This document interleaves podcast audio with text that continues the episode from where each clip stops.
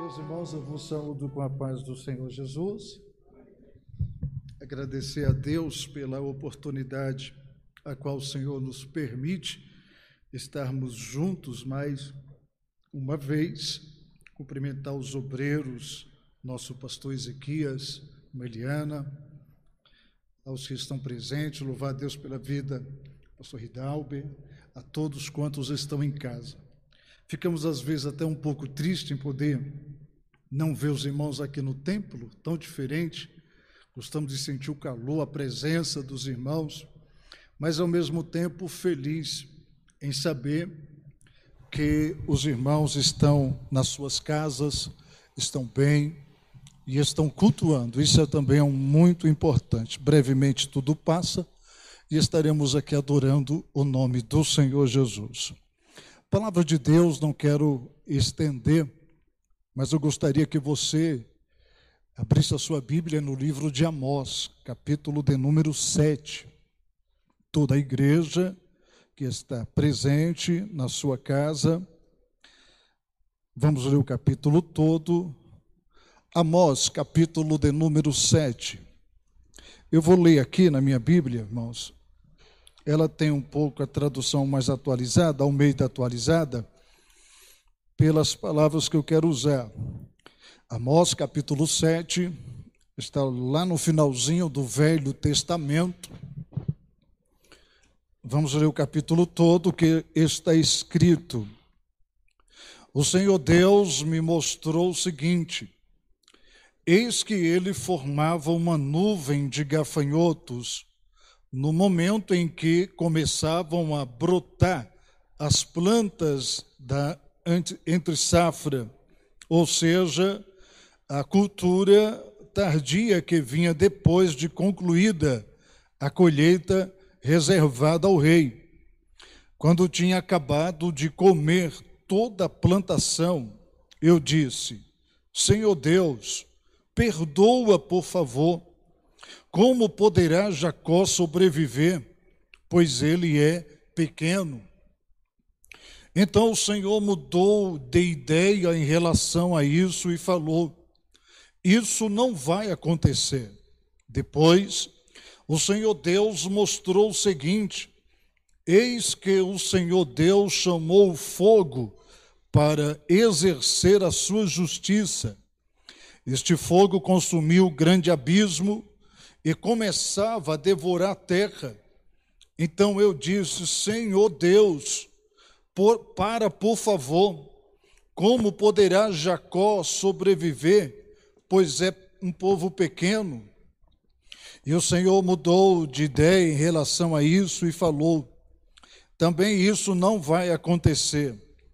Mostrou-me então isto, e eis que o Senhor estava sobre um muro levantado a prumo e tinha um prumo na mão.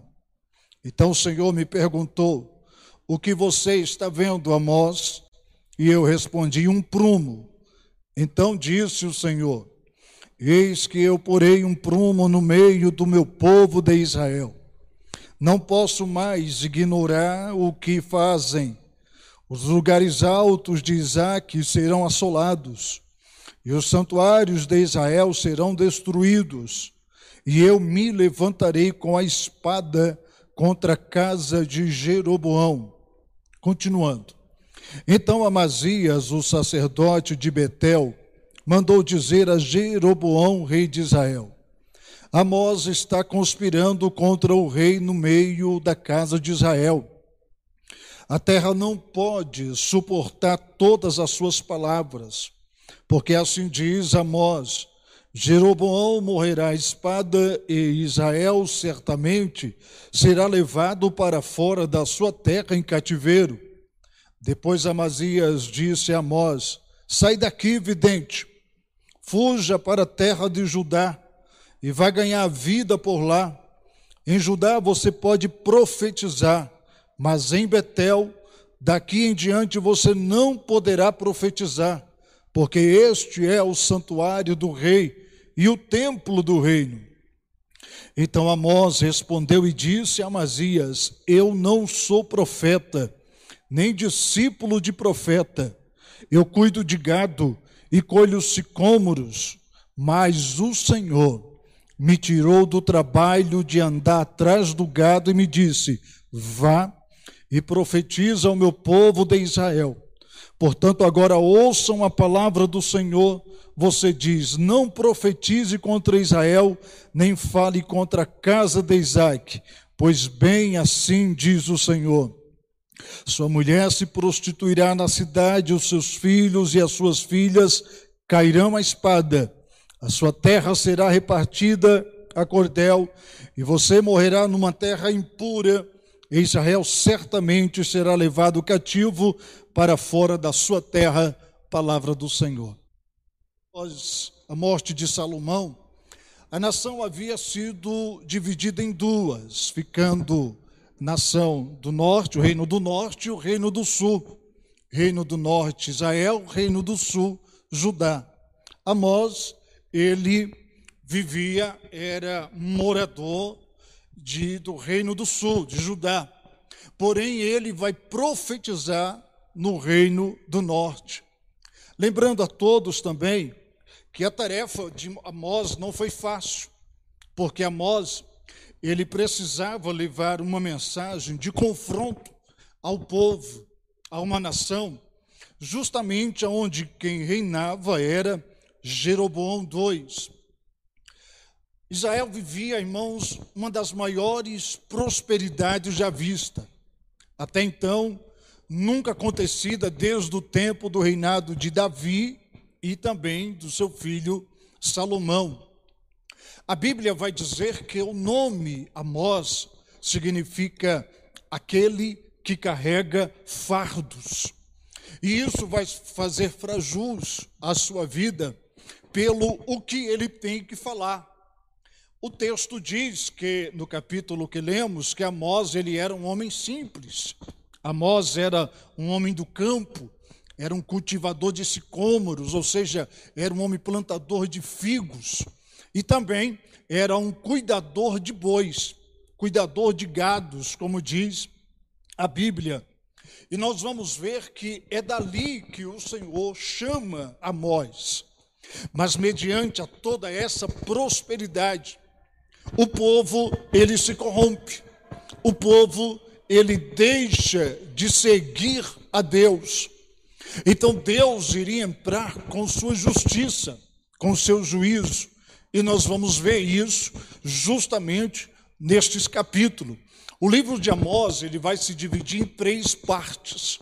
Na primeira parte, no capítulo de número 1 e no capítulo 2, você vai ver a sentença que Deus ele vai trazer, vai falar contra as nações vizinhas.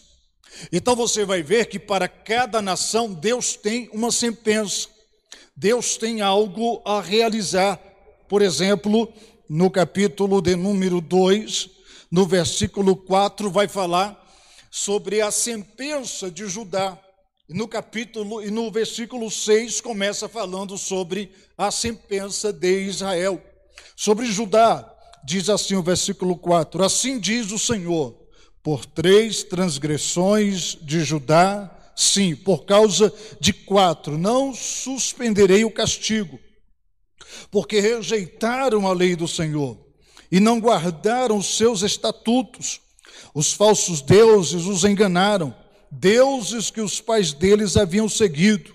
Por isso porei fogo em Judá, fogo que consumirá a fortaleza de Jerusalém. Então o Senhor está trazendo um juízo para Judá, mediante a sua falta de compromisso com Deus. Esse povo que conhecia Deus agora se afasta, se rebela, deixa todos os seus mandamentos e cada um vai pelo seu bel prazer. Então, para ajudar, Deus tinha uma sentença.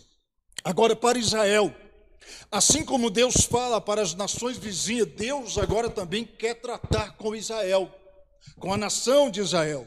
E o que, que estava fazendo Israel, irmão Ricardo? Versículo 6, versículo 7 diz: E assim diz o Senhor a Israel por três transgressões de Israel, sim, por quase quatro. Não suspenderei o castigo, porque vendem o justo por dinheiro e e condena o necessitado por causa de um par de sandálias ou por um par de sapatos. Ou seja, veja se até hoje isso não acontece. Juízes que são comprados, já naquele tempo existia, eram soltos aqueles que roubavam, aqueles que é, é, pegavam todo o, o, o que pertencia ao povo e, e eram presos, eram presos, e ali os juízes os soltavam e prendiam aqueles que tinham fome, os que tinham necessidade. O versículo 7 diz: esmagam no pó da terra a cabeça dos pobres e pervertem o caminho dos necessitados. Um homem e seu pai têm relações com a sua mesma jovem e assim profanam o meu santo nome. Isso aqui fala da imoralidade. Isso aqui fala de algo terrível que acontece no meio deles que Deus não aguenta isso. Então Deus vai tratar com Israel a imoralidade, a injustiça que Israel está fazendo. E ainda fala também no versículo de número 8: eles se deitam ao lado de qualquer altar, sobre roupas recebidas como penhor, e no templo do seu Deus bebem o vinho dos que foram multados. Isso aqui fala de corrupção. Isso aqui fala de pessoas compradas. Isso aqui, irmãos, é um pouco do que Israel está vivendo. Mesmo Deus prosperando todo o povo, toda a nação. É daí que Deus ele vai ter um encontro com Amós.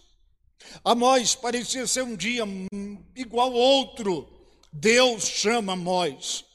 E quando Deus chama Amós, Deus dá três visões para Amós.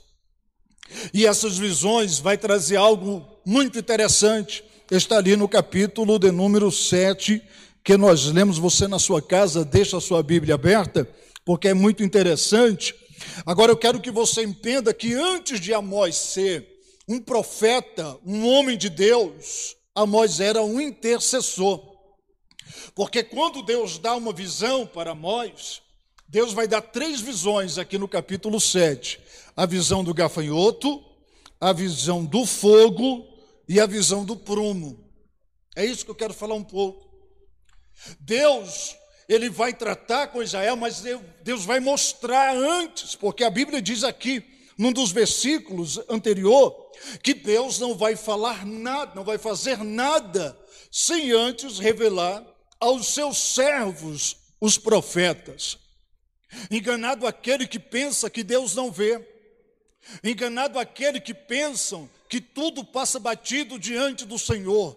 Deus vê todas as coisas. Deus está tudo está nu e patente aos olhos do Todo-Poderoso.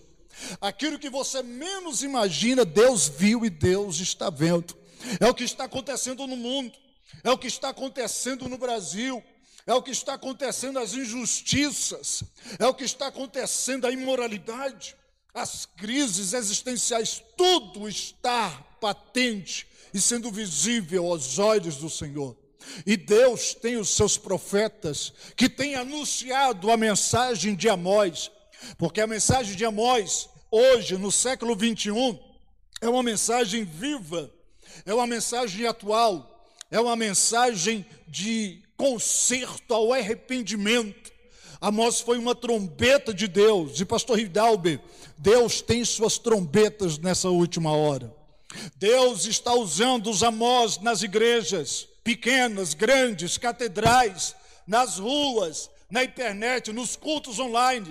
Assim como tem um irmão Ricardo aqui, tem milhares ao mesmo tempo pregando, aonde milhares estão ouvindo, e são os atalaias dizendo: preparem-se, Deus está vindo aí para fazer algo grande.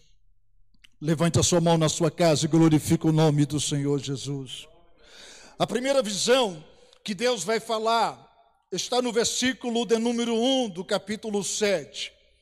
O Senhor Deus me mostrou o seguinte: eis que ele formava uma nuvem de gafanhotos no momento em que começavam a brotar as plantas da ente safra. Vamos entender isso? Deus mostrou para Amós o que ele iria fazer com Israel, não é Judá, Israel. Deus dá uma visão dizendo: Vou trazer muitos gafanhotos, vou trazer aqui algo que nunca foi visto em Israel. E os irmãos sabem que o gafanhoto é um, um inseto que ele vem para destruir. E assim como ele vem, quando ele chega, ele não só corta, como ele defeca. Então, ele automaticamente destrói toda uma plantação. Se você já teve a oportunidade de ver na internet ou algum documentário uma plantação sendo destruída por gafanhotos, é algo imaginável é algo terrível, é algo que traz fissura, é algo que, que você fica perplexo, porque em questão de, de minutos, em questão de segundos, uma plantação ela é destruída. E Deus estava dizendo algo interessante aqui. Veja no versículo 1 que o Senhor, eis que eu formei uma nuvem. Essa palavra formar ela tem uma conotação de criação, ou seja, Deus criou, Deus permitiu esses gafanhotos. Esses gafanhotos foram criados para juízo de Deus.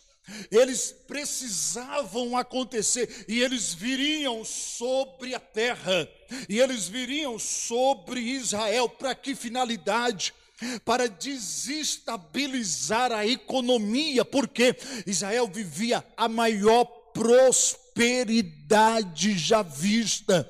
E a Bíblia vai dizer o que aqui? Vai falar da antissafra, porque tinha a primeira safra e a segunda safra. Está aqui os irmãos da escola dominical. A primeira safra era sempre destinada para quem? Para o governo, para o rei. Isso está lá em primeiro reis ou é segundo reis. E a segunda safra é sempre destinada para a população, para o povo. Então, quando os gafanhotos viessem, eles iriam destruir a primeira safra, que era a melhor safra. Ou seja, a economia deles iria se desestabilizar, porque não, não, não existiria recursos, eles iriam perder a safra, não entraria o dinheiro para os cofres públicos. Deus estava dizendo: Eu vou cortar, porque é juízo. Eu vou tirar as possibilidades, nem na primeira vai ter e nem na segunda vai ter. Mas o texto diz o que? Amós vai defender. Amós vai se levantar, mesmo profeta, mas ele defende. E ele diz: Não, Senhor, não faça isso. O que será de Jacó? O que será do povo? O que será dos filhos, dos pais que não terão empregos, que não terão é, comida, as mães, as mulheres, o que serão delas? Poupe essa agonia, este sofrimento. Então diz a Bíblia que o Senhor deixou que isso não viesse a acontecer. Aí a Bíblia vai dizer: o tempo vai passando, o povo não se arrepende, aí Deus dá a segunda visão, que é a visão do fogo. O que diz o versículo de número 4? Depois o Senhor Deus me mostrou o seguinte: Eis que o Senhor Deus chamou o fogo para exercer a sua justiça este consumiu grande abismo e começava a devorar a terra. Este fogo aqui, a Bíblia diz que o Senhor o, o, o chamou o fogo. Veja que coisa interessante. Deus chamou o fogo e o fogo obedeceu. Que coisa linda! Porém, este fogo está, está trazendo a conotação ligado à seca. Deus estava dizendo que trairia uma seca devastadora, jamais vista. Quando a Bíblia diz aqui, ó, que este fogo consumiria até o grande abismo, estava falando das águas torrenciais, das águas que estão debaixo da terra. Estava falando que esse fogo seria tão grande, a seca seria tão grande que consumiria as águas dos reservatórios, dos açudes, dos lagos do, do, dos reservatórios internos, não haveria água para os animais, para as colheitas, para as irrigações. O clima iria ficar seco, quente. Ah, Jesus! Que sofrimento isso iria trazer? Era o juízo de Deus. Mas Amós se levanta pela segunda vez e diz: Não, Senhor, não faça isso, porque o povo vai sofrer, o povo vai morrer. Então Deus diz a Bíblia aqui que o Senhor não permite isso acontecer. E Deus dá um tempo para o povo se arrepender, e o povo não se arrepende. O povo volta à mesma prática, o povo vive o mesmo pecado. Deus dá uma chance, Deus dá uma segunda chance, Deus dá uma terceira chance. Aí a Bíblia diz que vem a terceira visão, e essa o negócio pega. O versículo que lemos vai dizer o seguinte: o Senhor dizendo, também isso, deixa eu ver aqui no versículo, versículo de número 7. Mostrou-me também isso, e eis que o Senhor estava sobre um muro levantado a prumo, e tinha um prumo na mão. E o Senhor me perguntou: que é que você está vendo? Eu estou vendo um prumo. Você está vendo um prumo. Então disse o Senhor: Eis que porei um prumo no meio do meu povo. E diz mais: Não posso mais ignorar o que eles estão fazendo. Ou seja, a primeira vez Amós intercedeu, a segunda vez Amós intercedeu, a terceira vez Deus disse: Não é para interceder. Alabacamasaio. A terceira vez, o Senhor Deus disse para Amós: Não interceda, é necessário que isso aconteça.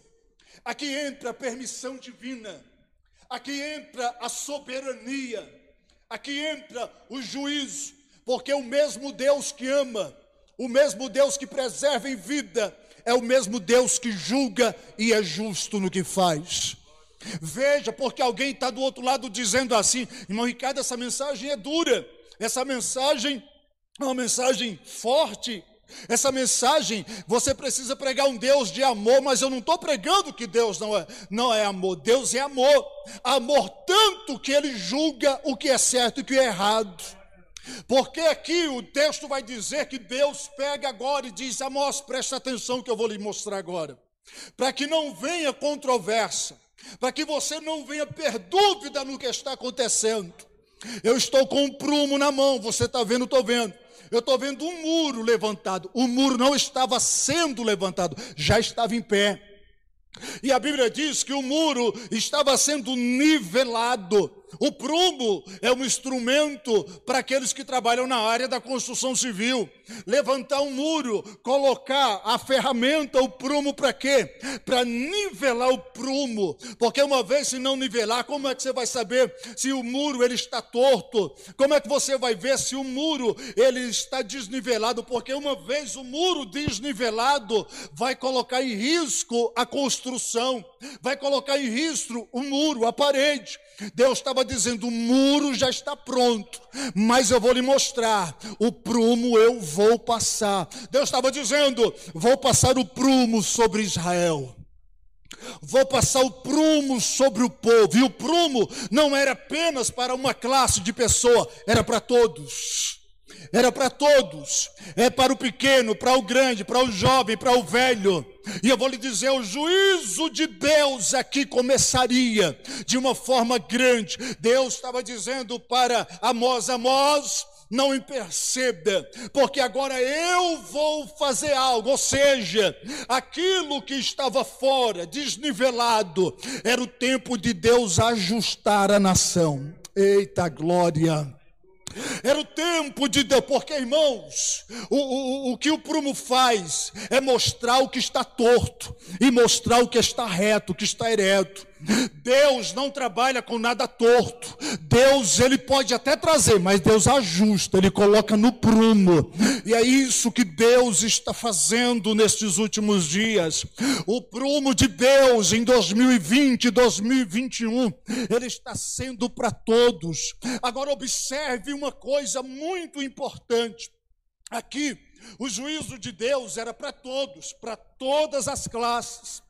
Porém, aqui é interessante que quando o, o, o profeta chega, ele chega em Betel, e ali Deus diz para, para nós: Betel já não é mais casa de Deus. Por quê? Por causa da corrupção. Por quê? Por causa das coisas e comportamentos ilícitos que estava acontecendo.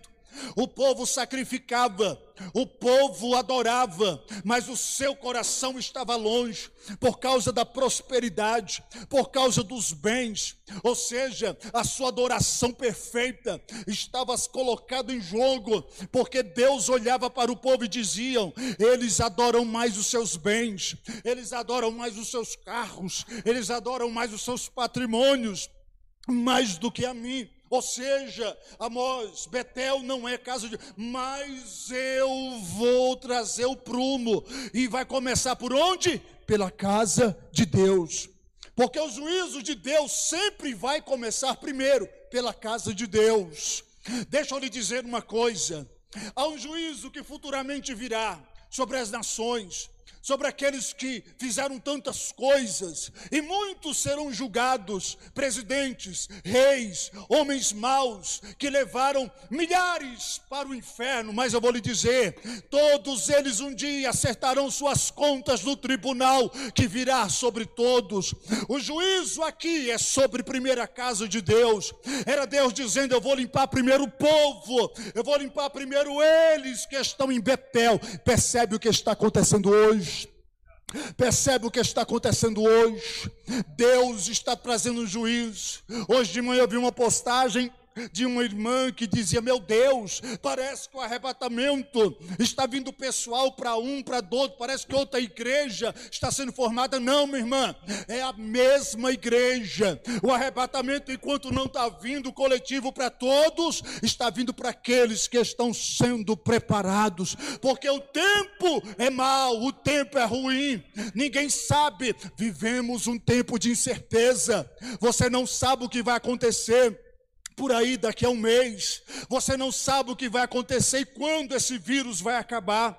Ninguém tem essa resposta. Deus não revelou para nenhum profeta. Ninguém teve um sonho dizendo o dia, a hora ou qual é a fórmula que vai fazer para que venha trazer a cura da Covid-19. Ninguém sabe disso. Enquanto isso, a igreja está se eremando, remanai, na terra sendo preparada, glorificando, adorando. Você está em casa, levante a mão, na sala, no quarto, onde estiver, adore, porque chegou o tempo de Deus agir no meio do povo. Nós não podemos mudar a mensagem, nós não podemos dizer uma realidade que não existe.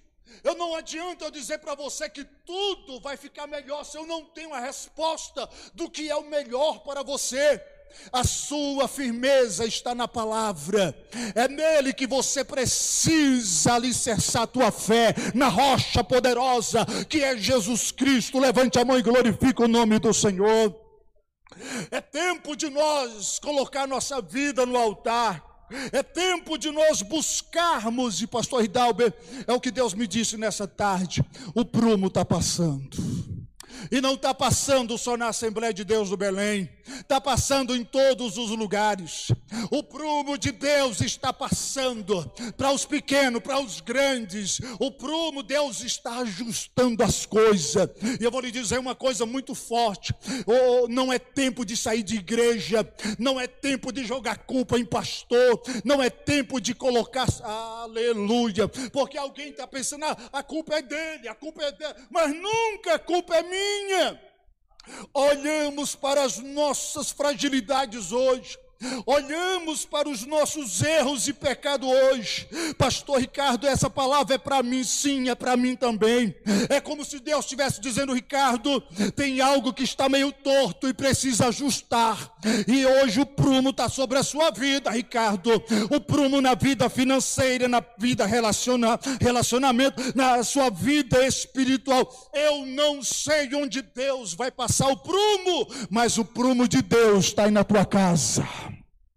O prumo de Deus está sobre a vida de todos quantos estão presentes ouvindo. Deus trouxe uma mensagem de confronto para eles. E já finalizando agora, porque o tempo já não dá mais. A Bíblia diz que a mensagem de Amós chega no palácio, Amazias. Diz a Bíblia que de repente chega para Amós e começa a dizer o que você está fazendo aqui com essa mensagem. Essa mensagem não é uma mensagem para o rei. Amazias é o tipo de profeta comprado, barganhado, que faz tudo em troca.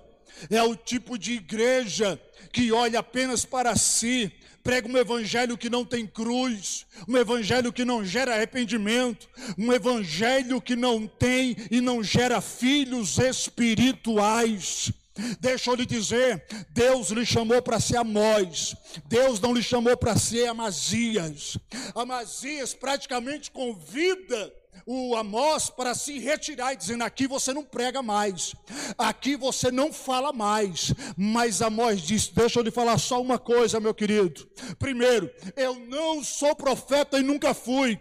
Segundo, eu sou um homem do campo, um homem simples. Eu acordo cedo, tenho bois, tenho meus afazeres, mas o Senhor falou para mim: levanta a tua voz como trombeta na casa de Jeroboão e prega e fala. Por quê? Porque se eu não falar, amanhã tem uma voz falando aqui.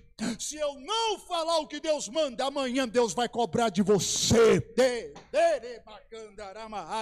Por isso Deus está dizendo: fala na tua igreja, fala na tua casa, fala. É tempo de colocar os pratos em limpo, é tempo de ajustar os relacionamentos mal resolvidos, os pecados encobertos. É tempo de Deus olhar para você e dizer: o prumo está aqui, e eu não estou dizendo para você morrer morrer. Eu estou dizendo que eu quero consertar. Eu quero colocar as coisas em ordem. Eu quero ajustar. Por quê? Você não sabe o amanhã.